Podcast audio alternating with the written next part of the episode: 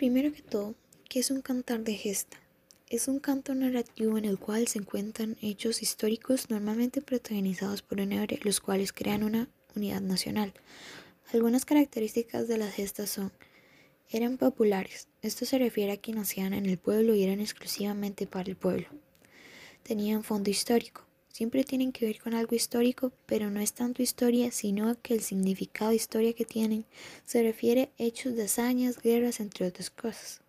Los cronistas toman los cantares de gesta en la parte de que se refiere a los seres cantados. Eran realistas.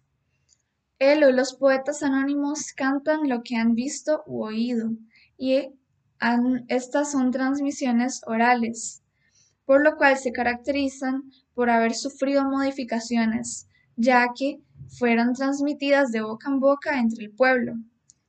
Además, los temas y el espíritu llegan hasta los romances del siglo XVI y XVII, en las cuales parecen extinguirse. También se retratan los personajes desde la realidad inmediata, con sus aspectos físicos y morales. Un carácter nacional.